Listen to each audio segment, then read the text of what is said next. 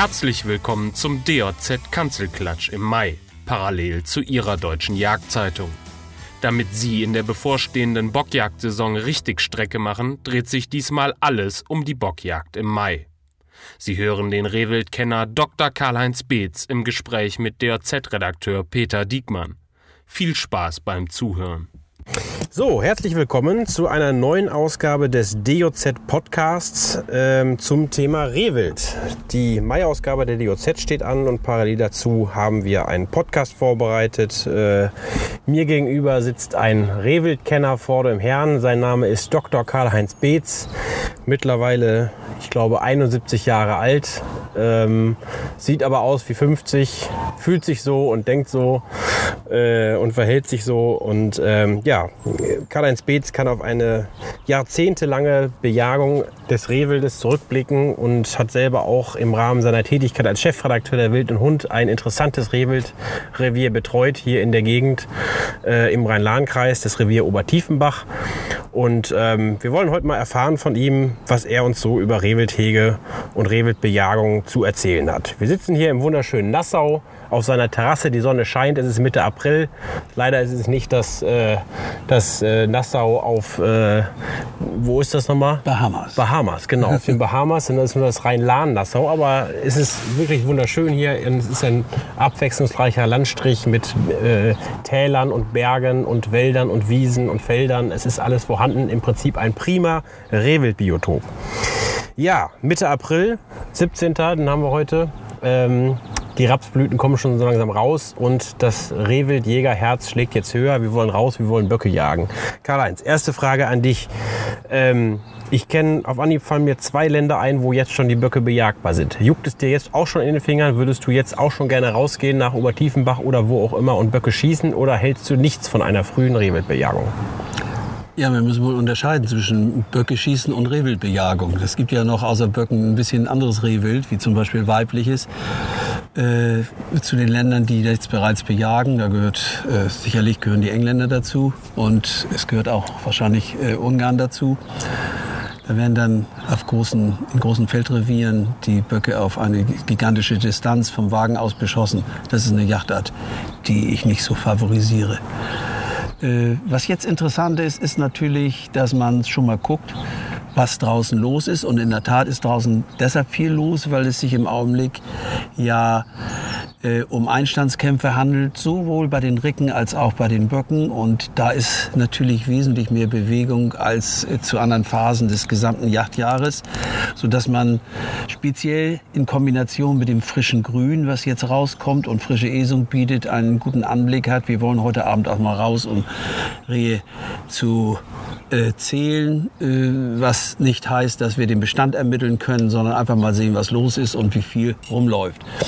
Also, um das mal zusammenzufassen mit der Frage, äh, mich äh, juckt es überhaupt nicht, Böcke zu schießen, aber mich juckt es sehr wohl, hinter den Jährlingen und Schmalrehen am 1. Mai hier zu sein. Das heißt, äh, mehrjährige Böcke sind für dich Anfang Mai sowieso tabu?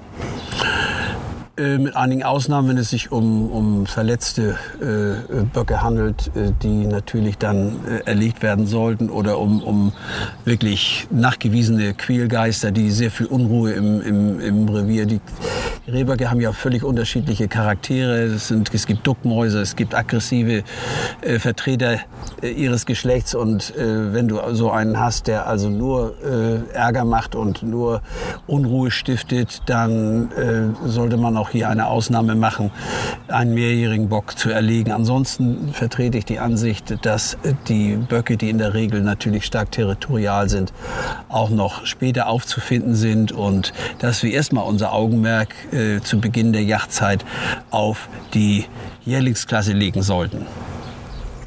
Okay, ähm, du sagtest gerade, aggressive Böcke, die könnte man durchaus auch entnehmen, wenn sie mehrjährig sind, wenn sie besonders aggressives Auftreten haben. Hängt das denn mit dem Alter auch zusammen oder ist das jetzt wirklich eine Charaktereigenschaft, die ein Bock sein Leben lang mit sich herumträgt? Also ich denke schon, äh, das berichten zumindest die Experten in der Literatur und meine eigenen Beobachtungen bestätigen das eigentlich auch, dass es oft auch eine Charakterfrage ist. Es gibt durchaus mehrjährige Böcke, die völlig äh, zurückgezogen leben, kaum ein Territorium beanspruchen und irgendwo immer rumschleichen. Die sind natürlich nie zu fassen, weil man sie nicht bestätigen kann oder sie mal hier und da auftauchen, weil sie vielleicht von anderen auch so ein bisschen entweder toleriert werden oder aber vertrieben werden, aber keine eigenen Ansprüche haben. Indes äh, solche Böcke, die mal ein Jährling vertreiben oder einen mehrjährigen Bock vor sich hier jagen, äh, sind keine äh, chronischen Streithammel, sondern das ist ein ganz natürliches äh, äh, Benehmen zu dieser Jahreszeit. Also es muss schon nachgewiesenermaßen ein Streithammel sein, mehrere Jahre beobachtet und definitiv nachgewiesen. Mhm. Was glaubst du, wie groß ist so ein Territorium eines mehrjährigen Bockes? Das ist total unterschiedlich und das ist natürlich absolut abhängig vom Lebensraum, vom Biotop. Feldrehe beanspruchen wesentlich größere Territorien. Wir haben ja beim Rehwild die Eigenart im Gegensatz zum Rudel, im Rudel lebenden Dammwild und Rotwild, dass es äh, äh Einzelgänger sind. Äh, die ein Territorium beanspruchen und deshalb auch dieses Territorium sowohl Ricken als auch Böcke verteidigen. Und dadurch entsteht ein innerartlicher Stress. Und äh, abhängig von der Dichte, vom Lebensraum, vom Esungsangebot, äh, kommt es immer zu häufigen Konfrontationen, immer dann, wenn der Sichtkontakt gegeben ist und man sich dann wirklich äh, auch eräugt und äh, dann wird die Esungsphase, die ja beim Wiederkäuer alle drei, vier Stunden anbricht und dann kommt eine Ruhephase, immer wieder unterbrochen durch diese äh, Querelen, wo beispielsweise der eine Bock den anderen in die Ecke in, in Wald äh, jagt äh, oder aber auch auf die Straße, da komme ich gleich nochmal drauf zu sprechen. Äh, deshalb ist es gut, dass wenn man, ich sag mal, sehr viele Grenzlinieneffekte äh, im Revier hat, wo man äh, Deckung hat, wo man Knicks hat, wo man äh, Sichtschutz hat, so dass zwischen den einzelnen Esungsflächen äh, die Kontrahenten sich nicht erblicken können. Und je mehr das gewährleistet ist, desto höher kann eigentlich auch die Rehwild- und die Bockdichte angesetzt werden. Das Gegenstück dazu sind die berühmten Feldrehe, wo kein Baum und kein Strauch steht. Und bevor die Vegetation dann wirklich Rehgröße erreicht hat, gibt es dort auch natürlich Reibereien, äh, sodass sie sich bis zum Horizont jagen. Aber die Dichte ist eben dann entsprechend auch geringer im Vergleich zum dichten Wald. Hm. Wie sieht denn so eine, so eine äh, Territoriumsgrenze aus? Also ist das immer etwas, was optisch eine Abgrenzung ist oder jetzt aus menschlichen Kriterien, dass man sagt, irgendwie ein Bach oder sowas, der da durchfließt in einem Tal, das kann eine Grenze sein? Oder ist ist das, sind diese Grenzen grundsätzlich fließend.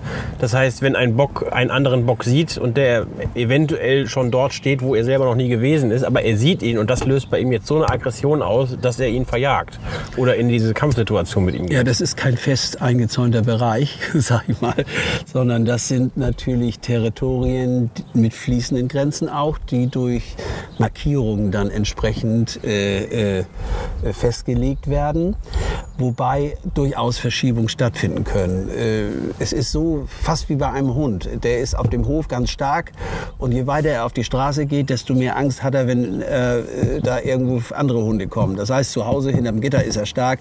Und so ist es auch bei Rehböcken, bildlich gesprochen. Wenn im Zentrum seines, seines Territoriums ist er ganz stark und aggressiv und je weiter er an die Peripherie gelangt, desto hm. geringer wird seine Aggression anderen gegenüber.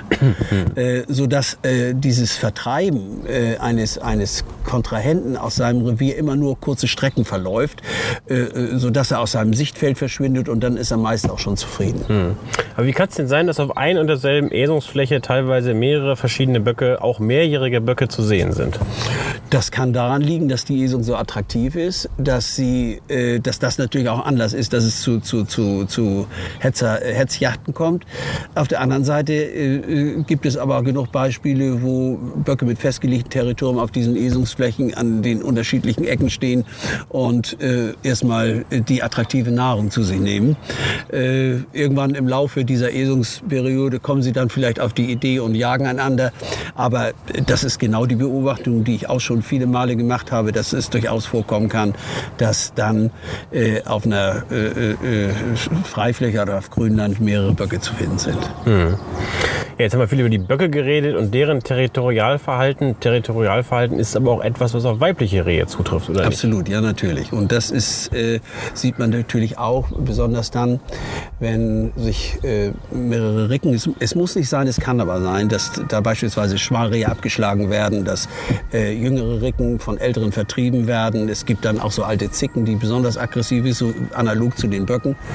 Äh, das äh, ist total. Aber es ist weniger ausgeprägt, jedenfalls sagt das die Literatur und sagt auch meine Beobachtung, sagen auch meine Beobachtungen, äh, wie beispielsweise bei den Böcken. Aber es kommt dort auch äh, zu, zu territorialen Auseinandersetzungen. Mhm. Ähm, bist du nicht auch der Meinung, dass dieser ganzen Bejagung des weiblichen Rehwildes viel zu wenig Aufmerksamkeit geschenkt wird, beziehungsweise die Selektion äh, da gar nicht so ausgeprägt ist wie bei den, bei den männlichen Rehen? Naja, ich weiß nicht, ob bei den männlichen Rehen, um erst mal damit anzufangen, äh, eine Selektion in der Tat stattfindet. Also wenn ich so die Jägerschaft beobachte, dann äh, und der 1. Mai naht, dann entpuppt sich doch fast jeder bessere Bock als Grenzbock und muss unbedingt erlegt werden. Da kann man nun wirklich nicht äh, von Selektion im positiven Sinne sprechen, sondern eher von negativer Selektion. Aus diesem Grunde plädiere ich auch dafür, ein bisschen damit zu warten. Äh, vielleicht sogar bis zur Brunft. Ähm, die äh, Selektion ist ja so eine Sache beim Rehwild. Wir haben ja bei Rotwild und bei Dammwild sehr gute Erfahrungen mit einer Selektion. Äh, was auf jeden Fall selektiert werden sollte, ist wirklich das definitiv Schwache. Das gilt sowohl für männliche als auch weibliche Stücke. Das ist aber rein körperlich gemeint, nämlich äh, Rein körperlich gemeint. Äh, wenn wir, äh, wenn wir äh, schwache Stücke sehen, dann müssen sie auch nicht genetisch schwach veranlagt sein. Beim Rehwild haben wir ja im Gegensatz, wie gesagt, zu den äh, anderen geweihtragenden Schalenwildarten wie Dammwild und Rotwild äh, das Problem, dass der Genotyp, also das, was genetisch vorhanden ist, sich sehr, sehr oft nicht im Phänotyp, also im Erscheinungsbild äh, darstellt. Das liegt einfach daran, dass die äußeren Einflüsse äh, des Lebensraumes, der innerartlichen äh, äh, Konkurrenz und dergleichen, Parasiten äh, sich sofort auf das körperliche Wohlbefinden und damit auf das Äußere des Stück Rehwildes auswirken, sodass sie im Prinzip den vielleicht positiv vorhandenen Genotyp überlagern.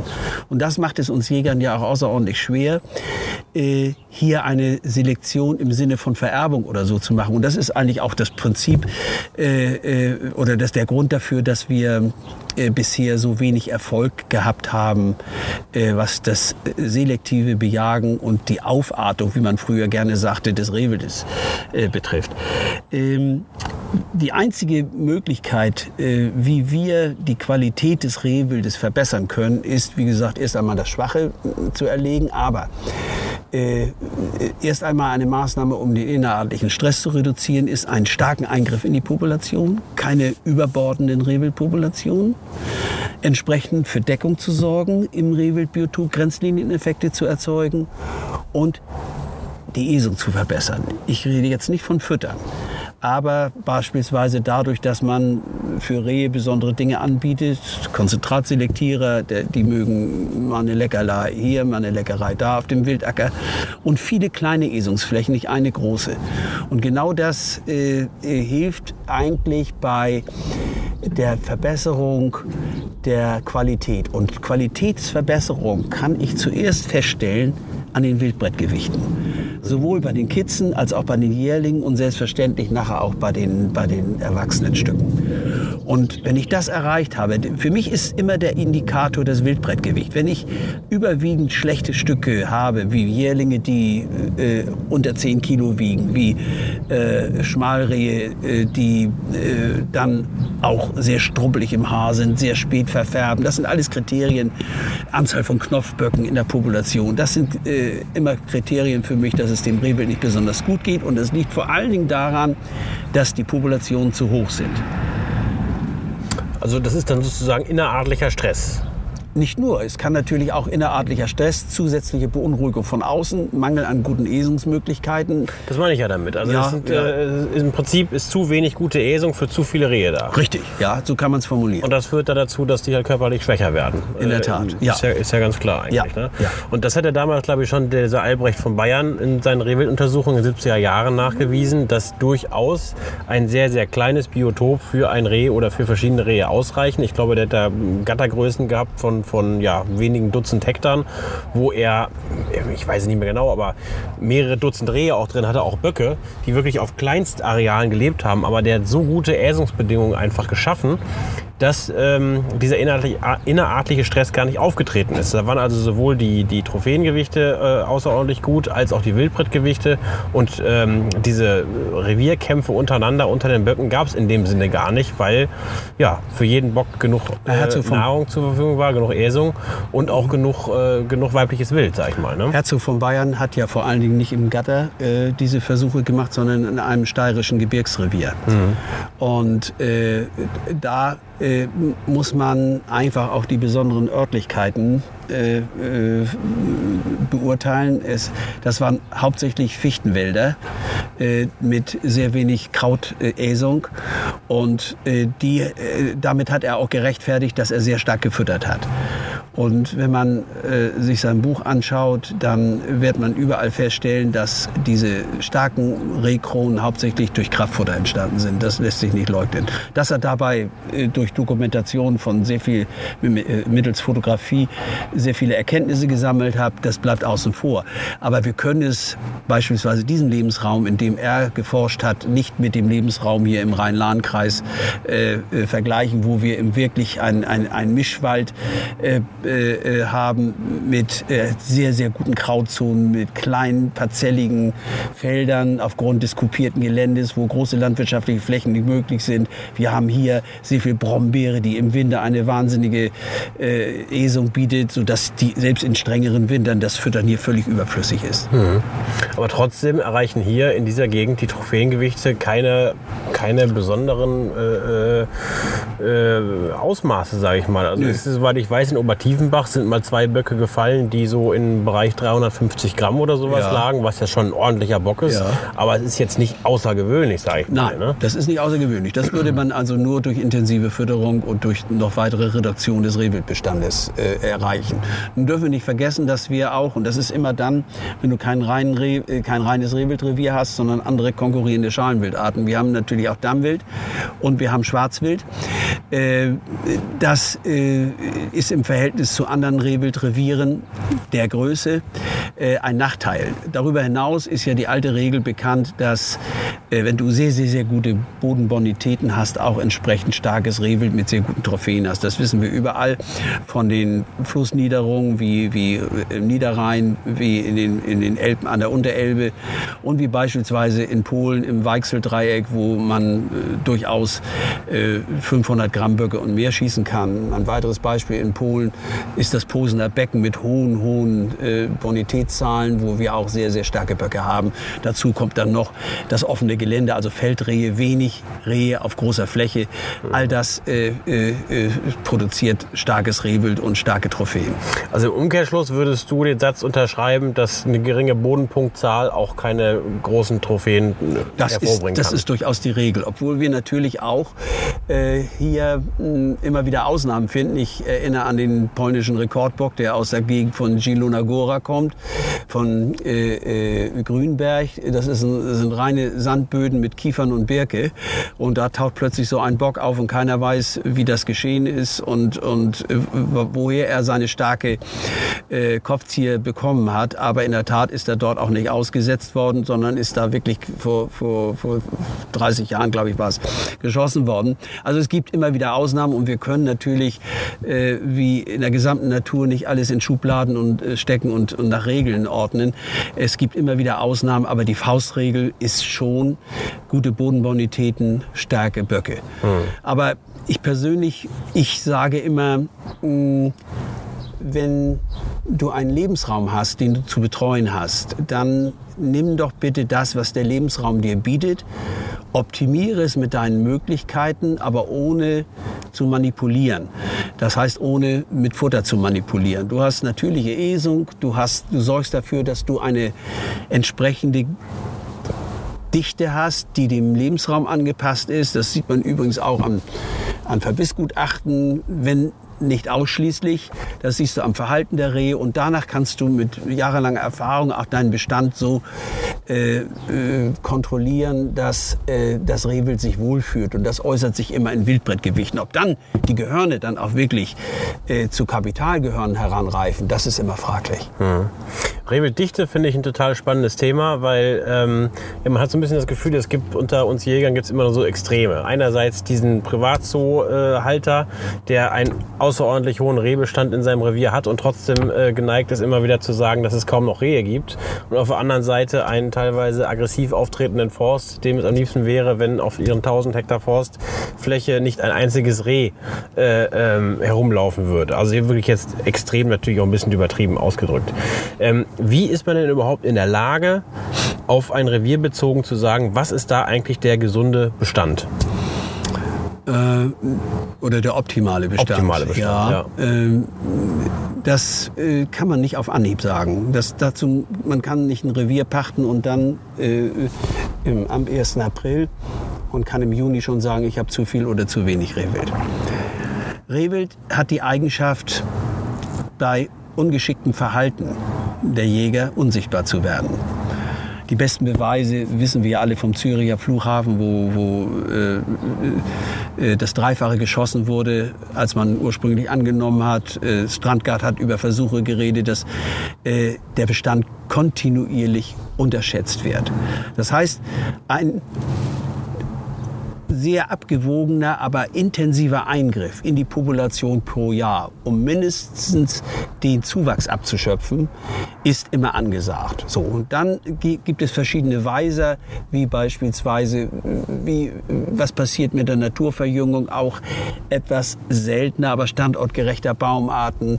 Äh, wie wird das angenommen, wenn man natürlich, ich sage mal, äh, äh, auf, äh, in, einem, in einem reinen Kiefernbiotop dann plötzlich äh, Eschen pflanzt oder so, dann muss man sich nicht wundern, wenn Böcke aus, aus äh, sternförmig äh, aus unendlicher Entfernung heraneilen, um dort ihr Gehirn zu fegen. Mhm. Das ist äh, natürlich äh, unangemessen für eine Beurteilung. Aber was wichtig ist, äh, ist, ich kriege über die Jahre hin einen Überblick, wie viel Rehwild ich habe, beziehungsweise ob das ausreicht, äh, dieses Rehwild in optimaler körperlicher Konstitution zu halten. Äh, meine äh, Wildbrettgewichte spielen, ich muss es dokumentieren, ich muss es aufschreiben, ich muss wissen, ist es ein Schmalreh, was ich im November geschossen habe, ist es eine alte Ricke.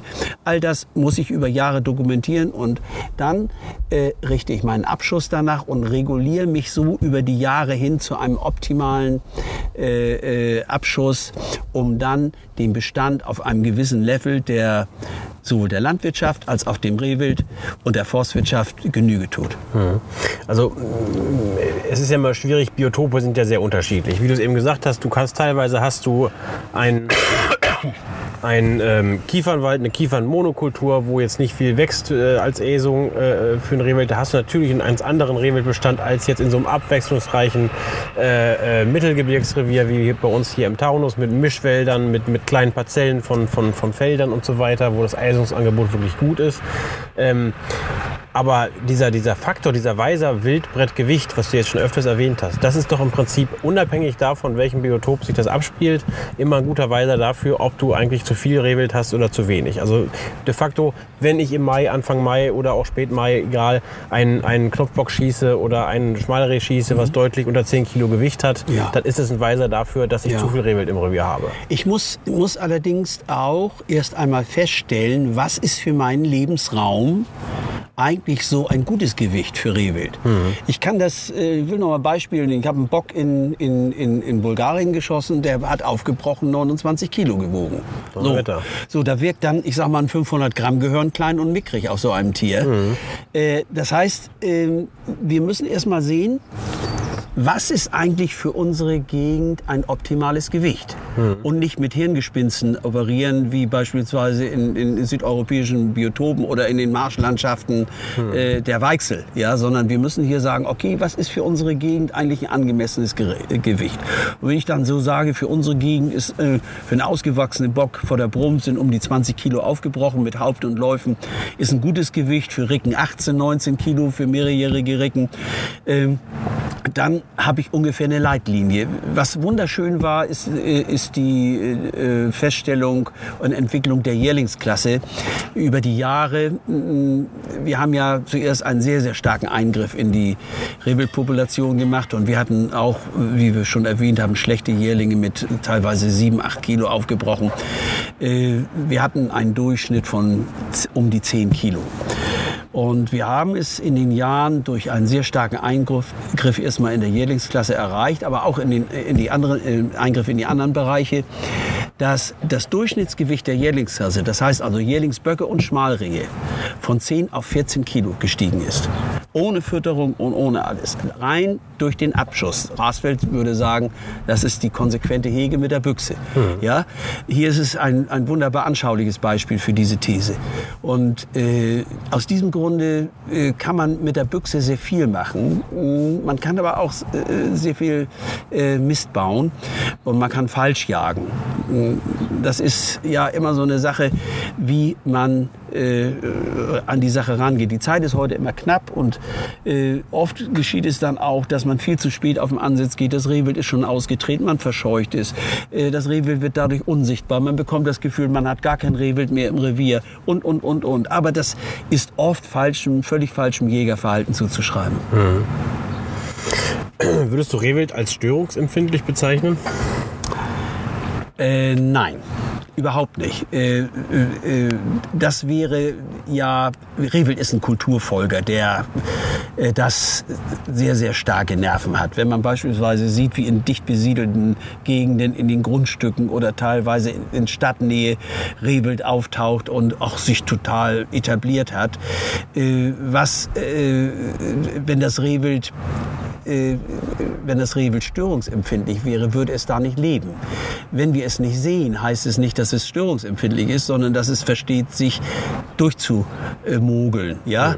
Äh, Es, es ist vielleicht nicht immer so dickfällig, dann bei äh, Spaziergängern mit Hund auf der, auf der Freifläche stehen zu bleiben, sondern es verschwindet eher im Busch. Es ist sowieso ja so ein Schlüpfertypus, der gerne sich in Deckung verhält und man weiß das sehr genau, äh, wie sie sich abducken, in die Knie gehen, wenn Hund und Jäger auf Drückjachten vorbeigehen. Und kaum bist du vorbei, stehen sie wieder auf vier Läufen und äh, esen gemütlich an den Brombeerblättern weiter. Also äh, sie sind dickfällig, und, aber sie verstehen es ausgezeichnet, sich den Blicken äh, der, der Störer zu entziehen. Man hört oft von Jägern, ähm, ja, ich habe keinen alten Bock mehr im Revier oder man sieht keine alten Böcke mehr. Es werden keine alten Böcke mehr geschossen. Ähm, woran liegt denn das? Ja, das kann an verschiedenen Dingen liegen. Das kann zum Beispiel daran einfach liegen, dass zu viele Böcke geschossen werden. äh, Andersrum gefragt, was, was musst du denn tun in einem Revier, um alte Böcke zu ernten? Es gibt ja diesen schönen Spruch, auch wenn du immer nur alte Böcke schießt, dann hast du auch immer alte Böcke. Ja, aber wenn du ausschließlich alte Böcke schießt. Richtig. Das heißt, und das können höchstens ein, zwei pro Jahr sein. Und wenn du dann die mehrjährigen Böcke in Ruhe lässt, Auf 100 Hektar oder jetzt? Nee, äh, im Revier. einfach ein- Na, ich will dir mal ein Beispiel nennen. Wir haben äh, einen. Äh, wir, wir gehen mal von 100 Rehen aus in, in, in unserem Testrevier.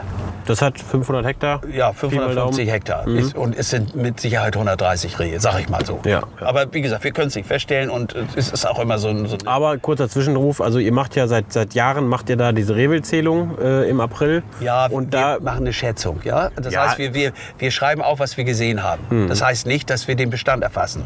Aber wir, wir bekommen ein Gefühl für den Bestand dadurch. Aber ihr seht regelmäßig in den, in den Jahren Durchschnittswerte, seht ihr mit den vielen Ansitzen an einen Morgen, einen Abendansitz, Pi mal Daumen 80 bis 100 Rehe, glaube ich. Ne? Ja, das ist das so ist die, richtig. die Kante. Ja, absolut. Und da ist natürlich, das ist ein Revier, was ungefähr jetzt mal von Zuhörer äh, 50, 50 Prozent Wald-Feld-Bereich äh, Ja. Hat. Ja, Das heißt, es geht auch eine ganze Menge eben durch. Ne? Also, dass, dass Ja, der Bestand das- deutlich höher müssen- ist als diese ja. 80 bis 100 Ja, Stück, die ja. gesehen werden, das liegt auf der Hand. Ja. Und deshalb, ich sagen wir mal, äh, äh, wir wollten ja den Bestand auch nicht gleich gefährden, sondern sind einfach mal von 100 Stück Rehwild ausgegangen und haben äh, dann gesagt, okay, wir gehen mal von einem optimistisch, von einem Geschlechterverhältnis von 1 zu 1 aus. Und die Faustregel heißt ja beim Rehwild, du hast im Prinzip eine Reproduktionsrate von 100 Prozent des weiblichen Bestandes. Das hieße in diesem Fall, wir haben 50 Rehe als Zuwachs pro Jahr. Hm. So. Nun haben wir natürlich auch Fallwildverluste oder Krankheitsverluste oder äh, äh, Fallwild durch Verkehr. Äh, da wir aber eine Dunkelziffer haben, können wir eigentlich davon ausgehen, dass wir sagen, okay, wir schießen 50 Rehe. Mhm. Dann ist es so, dass wir den Eingriff zu 70 Prozent in der Jugendklasse machen. Das heißt. Jugendklasse heißt Kitze plus einjährige. Das hieße 35 von 50 ist Jugendklasse. Hm. Kitze männlichen, weiblichen Geschlechts und Jährlingsklasse männlichen, weiblichen Geschlechts. Hm. Dann bleiben 15 Rehe übrig. Mhm. Und von diesen 15 Rehen, ja, sind nur sechs mehrjährige Böcke. Mhm. Nur sechs. Und das heißt, der Rest sind Ricken, weil wir immer versuchen natürlich die, das Geschlechterverhältnis Richtung 1 zu 1 zu bekommen. Das heißt, um mal auf diese Kalkulation zurückzukommen, wenn wir also kein Geschlechterverhältnis von 1 zu 1 haben, sind bei diesen 100 Rehen die Reproduktionsrate natürlich noch wesentlich höher als 50. Mhm. Das heißt, der Abschuss müsste auch höher liegen. Mhm. Wir gehen aber mal davon aus, das ist jetzt rein theoretisch und sind eigentlich ganz gut damit gefahren. Und das bedeutet, dass wir von 50 Rehen nur sechs mehrjährige Böcke schießen. Mhm. Was in manchen Jahren auch noch zu viel erscheint. Ja? So, das bedeutet, wir haben, selbst wenn wir mal einen Dreijährigen schießen, den wir älter eingeschätzt haben, dafür bleibt dann ein älterer Leben. Mhm. Ja, das wird schnell kompensiert wieder. Das große Problem besteht darin, dass Leute losziehen und tausend Leute und tausend Gäste haben und jeder soll einen Bock schießen und möglichst einen guten. Hm. Das hält jeder Rehwildbestand zwar durch, aber es fehlen dann die, die, die älteren, älteren ja. Böcke und man darf sich dann nicht wundern. Das, das heißt, muss man glaube ich immer wieder sagen. Ein alter Bock, der ist ja nicht, ist ja nicht in ein, zwei Jahren alt. Ne? Ein alter Bock, der Nein. braucht mindestens fünf, sechs Jahre, ja, bevor man dann von einem reifen alten Bock sprechen kann. Ja. So, und äh, der hat in dieser Zeit natürlich sein Territorium und lässt in diesem Territorium wenig andere, zumindest mehrere Böcke zu. Jährlinge werden, glaube ich, meines Wissens ab und an mal akzeptiert. ja, aber, aber, das ist eine Ausnahme dann. Ne? Ja. Aber äh, mehrjährige eben nicht. Und nee. ähm, da muss man halt eben nicht besonders gut rechnen können, wenn man sagt, auf 500 Hektar ist, ist halt die Frage, wie groß sind die Reviere der Böcke da? Was würdest du jetzt schätzen für das Revier, was ungefähr 500 Hektar hat? Wie viel mehrjährige Böcke, territoriale mehrjährige Böcke gibt es wohl in diesem das ist, eine, das ist eine sehr gute Frage, über die man sich natürlich auch schon Gedanken gemacht hat, allerdings zu keiner konkreten Lösung gekommen ist. Ich sage mal, es sind 30 bis 40 Territorien da. Mhm. Ja? Mhm. Das Problem ist nur, jetzt müssen wir sagen, alte Böcke. Die Frage ist, möchte ich die Böcke äh, in dem Jahr erlegen, wo sie mit ihrem Gehörn den Kulminationspunkt erreicht haben? Hm. Oder möchte ich zurückgesetzte Böcke und zahnlose äh, Greise schießen? Das ist ja auch eine Frage. Hm. Äh, es macht, jeder ist zwar unheimlich begeistert, wenn er da so einen hat, der fast schon wieder aussieht wie ein Jährling. Aber das sollte natürlich auch nicht der Sinn der Übung sein, sondern... Äh, Wann ist denn die Kulmination beim Bock? Also es gibt natürlich Untersuchungen aus der ehemaligen DDR, wo man äh, äh, dann im Durchschnitt bei 1000 Böcken, unter 1000 untersuchten Böcken, festgestellt hat, dass er bei 3,2 Jahren im Durchschnitt liegt. Mhm. Die Ungarn sind nach wie vor der Ansicht, dass es sieben Jahre sein müssen, aber ich vermute mal sehr, dass dort nicht mit der nötigen Akribie dann mhm. geforscht worden ist, obwohl Göttele natürlich einen ganz guten Ruf hat.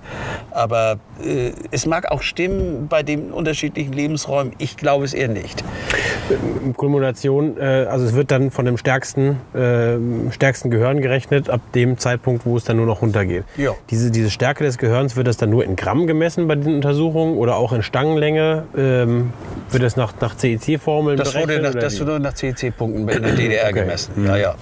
Äh, aber äh, Weil ja auch oft, das wird ja gesagt, dass, dass ältere Böcke oft die, diese, diese, diese Masse unten im Gehirn haben. Ne? Ja, das ist richtig. Und das, ist richtig. Äh, das bringt ja auch oft äh, ja. bringt ja oft Punkte. Ne? Das, Aber es gibt ähm, natürlich auch, wie überall, gibt es auch, auch äh, Beispiele, dass Böcke über mehrere Jahre das gleiche Gehirngewicht haben und, und Hm. erst dann anfangen zurückzusetzen. Also wenn wir von Regeln sprechen, müssen wir immer sehr, sehr vorsichtig sein. Das ist ja das alte Problem im Jungjägerunterricht. Die bekommen Formeln vorgesetzt Hm. und die müssen sie auswendig lernen und merken, dass die Natur plötzlich überhaupt nicht mehr stimmt nach diesen Formeln. Hm. Aber es ist lediglich eine, eine Korsettstange, damit sie die komplexen äh, Dinge in der Natur besser lernen können, begreifen können. Wir haben immer wieder Ausnahmen. Und das Rehwild ist eine Wildart mit besonders vielen Ausnahmen. Und, und, und äh, äh, lass uns nur mal daran denken, äh, mehrjährige Böcke vom Alter her anzusprechen. Wir können es nicht. Ja. Wir können es nicht. Und das ist auch der Grund, warum wir gesagt haben, wir unterscheiden lediglich zwischen Jährlingsböcken und zwischen mehrjährigen Böcken. Und äh, das ist nämlich noch eine gerade eine Sache, die man, ich sag mal, fast zu 100 Prozent äh, äh, äh, sauber erledigen kann. Alles andere äh, funktioniert nicht. Auch wenn man immer wieder Zeitgenossen und, und äh, aus der grünen Garde trifft, die behaupten, sie wüssten, könnten, ihr- äh, äh, wüssten, wie alt ihre Böcke auf ein Jahr genau sind.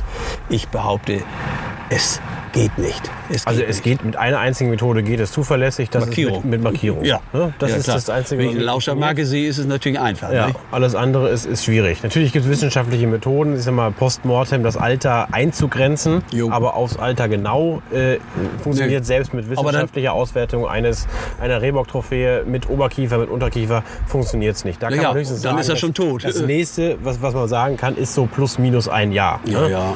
Ähm, und äh, ja, das, das ähm, ist aber, glaube ich, irgendwie nicht in, also viele Jägerköpfe nicht reinzubekommen, dass man eben dieses Alter nicht genau ansprechen kann. Das ist einfach der Wunsch jeden Jägers, sagen zu können, wie alt ist dieser Böck. Und eben auch dann wahrscheinlich äh, ja, in seinem Bekanntenkreis sagen Ja. zu können, ich habe einen siebenjährigen Bock geschossen. Ne? Das ist richtig. Aber ich sag mal so, mh, wenn, wenn der M1 pl- platt ist, dann ist der Bock alt genug und keine Kunde Richtig. mehr aufweist, dann können wir alle zufrieden sein und dann interessiert Und dann es muss nicht. ich nicht sagen, ob aber der ein sechs ist oder ja, acht ist oder genau. was auch immer. Der Bock ist alt und ja, äh, dann, macht Freude. dann, dann ist ne? er alt genug, sage ich mal. Ne? Ja. Aber was mir eigentlich mehr am Herzen liegt, ist, wir waren ja äh, vorhin eingestiegen mit dem 1. Mai. Die Bejagung am 1. Mai. Äh, ich plädiere ja für die intensive Bejagung der Jährlingsklasse. Und da hat das natürlich auch noch einen ganz praktischen Grund. Äh, wir haben ja äh, zunehmend ein dichteres Verkehrsnetz. Und wenn die Territorialkämpfe sich abspielen, dann landet natürlich außerordentlich viel von den Jährlingen auf der Straße und wird totgefahren. Und, und wenn ich dann äh, in- eine intensive Jährlingsbejagung mache, das heißt also dem Abschussplan, diesen berühmten 70 Prozent entsprechend äh, im, äh, im männlichen und weiblichen Bereich, also Schmalrehe und Jährlingsböcke, dann reduziere ich eigentlich auch die Fallwildquoten. Es gab ja entsprechende Pilotprojekte in Niedersachsen, die äh, eindeutig bewiesen haben, dass bei sehr früher Bejagung der Jährlinge die, die Fallwildquote reduziert werden kann. Das war übrigens auch der Grund, warum Funke, unser damaliger Landwirtschaftsminister, 2000 die Rehwildbejagung, ich sage nicht Bockbejagung, Rehwildbejagung von 16. auf den 1. Mai vorverlegt hat. Nicht etwa damit dort die Kapitalböcke und die mehrjährigen Kapitalböcke geschossen werden sollen, gleich ab 1. Mai, sondern damit man diese Zeit, wo die Vegetation niedrig ist, wo wir gut ansprechen können, uns auf die Jährlinge konzentrieren. Und meinetwegen können wir damit Ende Mai aufhören, wenn wir den Abschluss erfüllt haben. Aber das scheint mir eine ganz wichtige Sache zu sein. Und wenn ich ein Rehwildrevier habe, dann habe ich ja natürlich äh, zwei Dinge vor Augen. Einmal möchte ich, dass es dem Rehwild gut geht. Rehwild geht es gut, wenn es nicht so viel davon gibt. Zweitens, ich möchte viel Yacht haben. Drittens, ich möchte auch viel Wildbrett erleben. Und die Methode, einen Eingriff in die Jährlingsklasse und in die Jugendklasse zu haben, ist die beste Methode, möglichst viel Wildbrett zu erbeuten, weil in der Jährlingsklasse und der Kidsklasse, das ist im nächsten Jahr wieder nachgewachsen, populationsdynamisch. Wir hatten erst einen sehr, sehr viel stärkeren Eingriff in der Jährlingsklasse, äh, der, was die Jugendklasse betrifft, und weniger starken Eingriff in die Kidsklasse. Wir fangen ja mit den Kids am 1. September an. Dann hatte sich aber folgendes Problem herausgestellt, dass wir eigentlich zu wenig Kitze im Abschuss hatten, um den Abschuss der Ricken zu erfüllen. Was bedeutet, ich muss ja, bevor ich an die Ricke schieße, erstmal das Kitz erlegen oder die Kitze. Das heißt, ich muss mir immer in der Jugendklassenbejagung einen Freiraum lassen für die Kitze, dass ich genug Kitze habe, um dann auch meinen Rickenabschuss zu tätigen und nicht die Ricke etwa vom Kitz fortschießen zu müssen, was ja unsäglich wäre. Hm. Ja? Das heißt, auch das muss bei der Abschussplanung absolut berücksichtigt werden. Ähm, du sprachst, hast es angesprochen mit den, mit den Abschüssen äh, an, der, an den Straßen, an den Verkehrspunkten, wo halt viel Fallwild sonst immer war. Ähm, da gibt es aber auch Stimmen, die sagen, naja, wenn man da jetzt was wegschießt, gerade in dieser, dieser Territorialphase, Anfang des Jagdjahres, ähm, dass dann eben ganz schnell Nachzug stattfindet und dann dieser Bock oder was auch immer totgefahren wird. Hast Ja. du denn da in, in Obertiefenbach äh, Untersuchungen drüber gemacht, dass ihr wirklich signifikant weniger Verkehrstote hattet?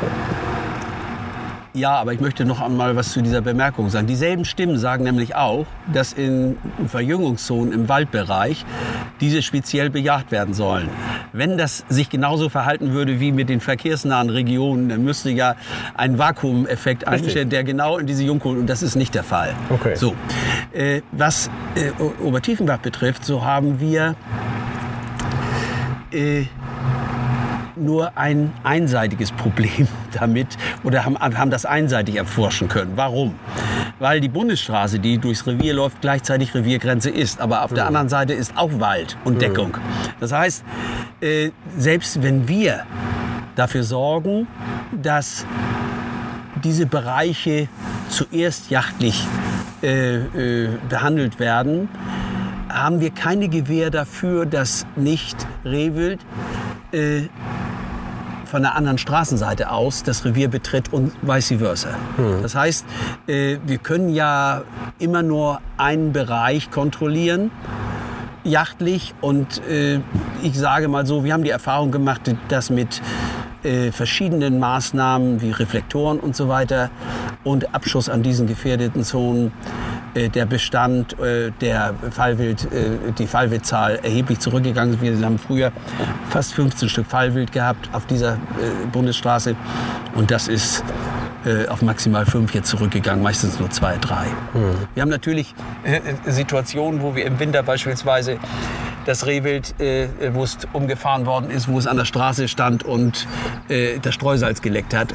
Und dann kannst du auch mit Wildabwehrmaßnahmen nachts und mit Scheinwerfer und mit Reflektoren nichts machen, wenn es am hell, äh, bei hellem Tageslicht totgefahren wird im Winter. Ja.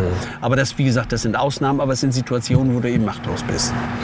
Thema Vakuumeffekt finde ich auch immer ganz interessant, je nach Revier- Reviergröße und nach Bejagungsstrategie eines Revieres bzw. der umliegenden Reviere tritt ja immer so ein Vakuumeffekt ein. Das ist ja beispielsweise auch bei der Raubwildbejagung so.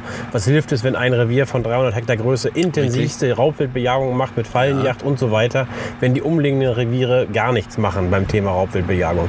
Und beim Rehwild ist es ja ähnlich. Ja. Habt ihr da die Erfahrung gemacht, dass die umliegenden Reviere die ähnliche, äh, eine ähnliche Strategie gefahren haben bei der Rehwildbejagung oder eine gänzlich andere? Also ich habe mehrere Vorträge gehalten, um dieses äh, Modell auch mal bei den Nachbarn kundzutun. Aber äh, was die wirkliche Realisierung betrifft, habe ich kein Feedback. Ich vermute mal, dass es da, zumal die Pächter dann teilweise über 100 Kilometer entfernt wohnen und dann äh, an den Wochenenden eigentlich äh, was anderes machen äh, möchten, als sich nach irgendwelchen anonymen Hegerichtlinien äh, und, und, und äh, Populationssteuerung zu beteiligen, sage ich mal vorsichtig.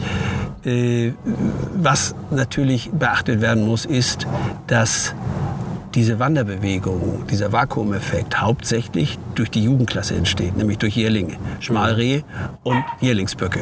Und wenn du dann eine entsprechende Bejagung hast, ist auch dieser Effekt geringer, als wenn du die Jährlinge alle laufen lassen würdest. Ja? Das heißt also, die hast du dann sauber in der Wildkammer und nicht der Nachbar. Äh, obwohl ich dieses Nachbarschaftsdenken für völlig blödsinnig halte, weil das Rehwild und auch alle anderen Wildarten ganz bestimmt nicht wissen, wo die Reviergrenze verläuft. Zumal Wild herrenlos ist, was wir auch immer wieder betonen können. Ja, ja, müssen, ja, ne? ja, ja, genau. Und nicht einem Revierinhaber gehört. Ja. Ähm, Wanderung ist aber trotzdem auch ein spannendes Thema. Zur, zur Blattzeit passiert es ja oft, dass man plötzlich einen Bock im Revier hat, den man zuvor noch nie gesehen hat. Ähm, Was sind deine Mhm. aber, auch Erfahrungen? zu, aber auch zur Brunft. Ich, ich sage nämlich Rehbrunft Ja. und bezeichne als Blatt Gerne. ze- zeigt nur den Teil der Rehbrunft, wo die Böcke wirklich gut aufs Blatt springen. Das ist in der Regel die zweite Hälfte.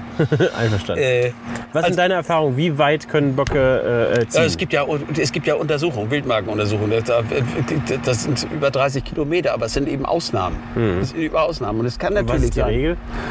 Die Regel sind vielleicht zwei, drei Kilometer. Und dann auch nur zur, ähm, Ja, zur Blattzeit, ja, zur ja, Brunft zur oder Brunft, ja, ähm, ja. Aber erstmal müssen sie sich ja, wenn sie territorial sind, das muss man, man die Logik muss man erstmal. Wenn sie territorial sind, Hm. dann sitzen sie in ihrem Territorium und kümmern sich mal erstmal um ihre eigenen Ricken. Ja. So, da haben sie genug zu tun. Hm. Wenn du allerdings dann äh, dafür gesorgt hast, dass du ein Geschlechterverhältnis von 1 zu 1 hast, dann ist die Wahrscheinlichkeit größer, dass sie ihren Aktionsradius ausdehnen, um Hm. noch irgendwas zu finden, was noch nicht beschlagen ist. Ja? Das ist natürlich auch das Geheimnis einer erfolgreichen Blattjagd. Ja. Wo du ein Geschlechterverhältnis von 1 zu 7 hast, Hm. ja, hast, du keinen, hast du wenig Erfolg mit dem Blatten oder nur Ausnahmeerfolge, weil der Bock, wenn er das Fiepen schon hört, sich eingriff und sagt, ich kann nicht mehr. Ja. Ja? Das heißt, das Geschlechterverhältnis von 1 zu 1 ist erstens gut für die Population, aber zweitens auch außerordentlich attraktiv für die Blattjagd. Darüber hinaus hast du natürlich auch das Erlebnis und du kannst es ganz genau sehen, wann die Blattjagd wirklich anfängt, wenn du Böcke mit tiefer Nase wie ein Schweißhund über die Freiflächen suchen siehst, dann weißt du, das ist genau der richtige Zeitpunkt, dass du dich mit dem Blatt in den Wald setzt. Ja? Und das ist auch ein Zeichen dafür, dass der Bock in seinem Bereich alles abgefertigt hat. Ja? Und jetzt noch nach, nach Frischfleisch sucht. Ja? Was sind denn aus deiner Erfahrung die größten Fehler, die bei der Rehwildbejagung oder Rehwildhege gemacht werden?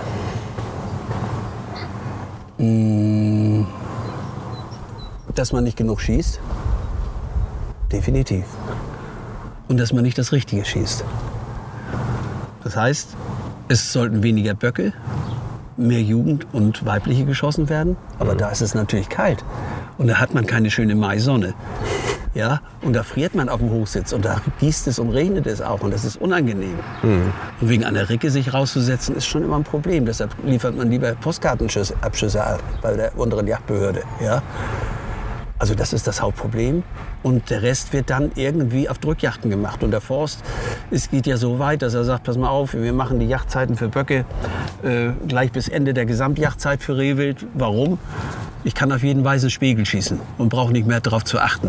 Da spielt es dann keine Rolle mehr, ob die, Kids, ob die Ricken von den Kitzen weggeschossen werden und so weiter. Und deshalb halte ich das ja für, ein, für eine, eine, eine Todsünde und für, für wildbiologisch und, und auch ethisch äh, ein Riesenproblem. Die Art und Weise, äh, wie man diese Yachtzeiten durchbringt, immer mit dem Argument, wir legen keinen Wert auf die Trophäe. Nein, das ist nicht das Argument. Man möchte totschießen, ohne anzusprechen. Das heißt, auf der Drückjagd bietet sich dir eine kleine Chance. Und da dauert es schon eine Zeit, bis ich festgestellt habe, ob das Tier eine Schürze hat oder nicht. Ob es ein Kitz ist, ob es eine Ricke ist und wo das Kitz abgesprengt ist und so weiter. Da machst du dir und machen sich diese Leute auf der Drückjagd dann keine Gedanken. Und das ist auch genau der Grund. Und beim Ansitz, wenn man mal vom Auto aus äh, dann jagt, wie es in vielen Forsten üblich ist, weil man im Wald ja jedes Reh schießen muss, was sich da blickt, dann brauche ich nicht lange zu gucken. Ne? Früher war es ein Tra Straftatbestand, dann wurde es eine Ordnungswidrigkeit und jetzt ist es frei. Jetzt darf jeder machen, was er will. Ja? Ich sag mal so, wer vom 1. nehmen wir mal männliches Rehwild, wer vom 1. Mai bis 15. Oktober seinen Bockanteil nicht totgeschossen hat, ja, dem ist auch nicht zu helfen. Ja? Und für mich ist das ein ganz klarer Verlust an jagdlicher Kompetenz. Okay, abschließend, was würdest du dir wünschen fürs Rehwild? Ich denke, das Rehwild ist eine, ich meine, neben Sauen sowieso Schalenwildart Nummer eins in Deutschland. Ähm, es ist in fast jedem Revier vorhanden. Fast jeder Jäger hat die Möglichkeit, Rehe zu bejagen. Was würdest du dir fürs Rehwild, für uns Jäger wünschen aus diesem Konglomerat von Forst, äh, Eigenjachtbesitzern, äh, Jagdpächtern, äh, Jagdscheininhabern? Ähm, was wäre so für dich die ideale Form der Bejagung des Rehwildes, wo jeder irgendwo mit leben kann und wo vor allem das Rehwild von profitiert? Möglichst un unkomplizierte Bejagungsrichtlinien. Das heißt, kein Abschlussplan.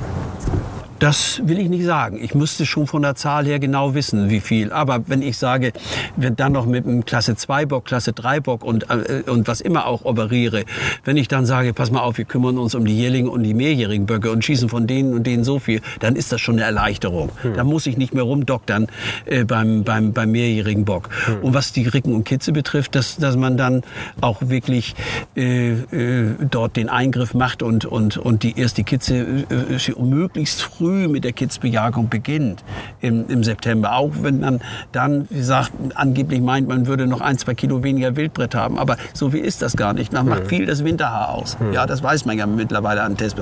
Was ich mir wünschen würde, ist einfach, dass die Leute äh, ganz einfach ihre Yacht nicht nach sich selbst, sondern nach dem Wild auslegen. Mit allen dazugehörigen Regeln. Mhm. Das heißt, äh, nicht nach meinem Gutdünken, sondern nach dem Gutdünken des Rehwilds. Welche Ansprüche hat es? Was mache ich? Und so weiter. Und wenn man das beherzigt bei allen Wildarten, dann äh, ist eigentlich das, diese Maxime so entsetzlich hoch, dass sie kaum zu erreichen ist. Mhm. Ja, weil viele davon ausgehen und sagen, okay, ich habe hier schließlich Pacht bezahlt und schließlich kann ich machen, was ich will. Aber das ist unredlich. Und das ist Rückfall in die Barbarei. Ein schönes Schlusswort. Vielen Dank, Dr. Karl-Heinz Beetz, für einen ähm, interessanten Podcast, von dem hoffentlich viele Leute irgendetwas mitnehmen konnten, wenn auch nur ein bisschen was. Ähm, und insofern Weidmanns Heil für den Aufgang der nicht nur Bockjacht, sondern Rehwildjacht, auch auf Schmalrehe. Weidmanns Heil. Das war der DJZ Kanzelklatsch. Im Heft gibt es natürlich noch viel mehr zum Thema Bockjagd im Mai. In vier Wochen gibt es die nächste Ausgabe des DOZ Kanzelklatsch. Hören Sie doch mal wieder rein bei der einzigen deutschen Jagdzeitung, die es zu lesen, sehen und hören gibt.